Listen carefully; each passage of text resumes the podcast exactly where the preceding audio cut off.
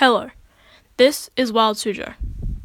Today, we'll be talking about Rat Island, an island off the coast of Alaska, USA, that shows the strength of ecosystems and nature.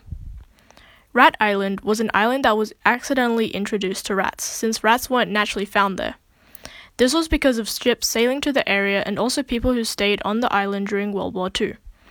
As a result, the invasive species spread its way through the island and people started to call it Rat Island. Rodents are very resilient, and because of this, they are very dangerous to natural ecosystems since they reproduce easily and are hard to get rid of. They easily adapted to their new habitat and quickly ruined the ecosystem.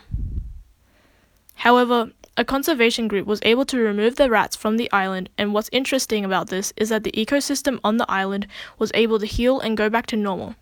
The island, now renamed Hawadax Island, was able to return to its natural state in just over 10 years.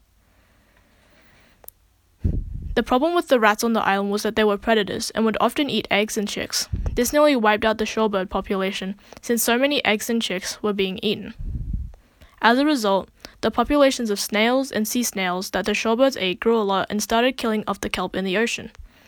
So, to reverse that effect, the conservation group removed all of the rats in 2008 and were now able to watch the process of recovery on Hawadax Island.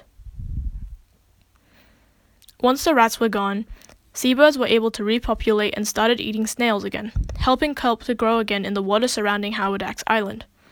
Overall, the study shows how destructive rats can be, and also how resilient natural ecosystems can be to heal so quickly. For Wild Suzhou, I'm Siana.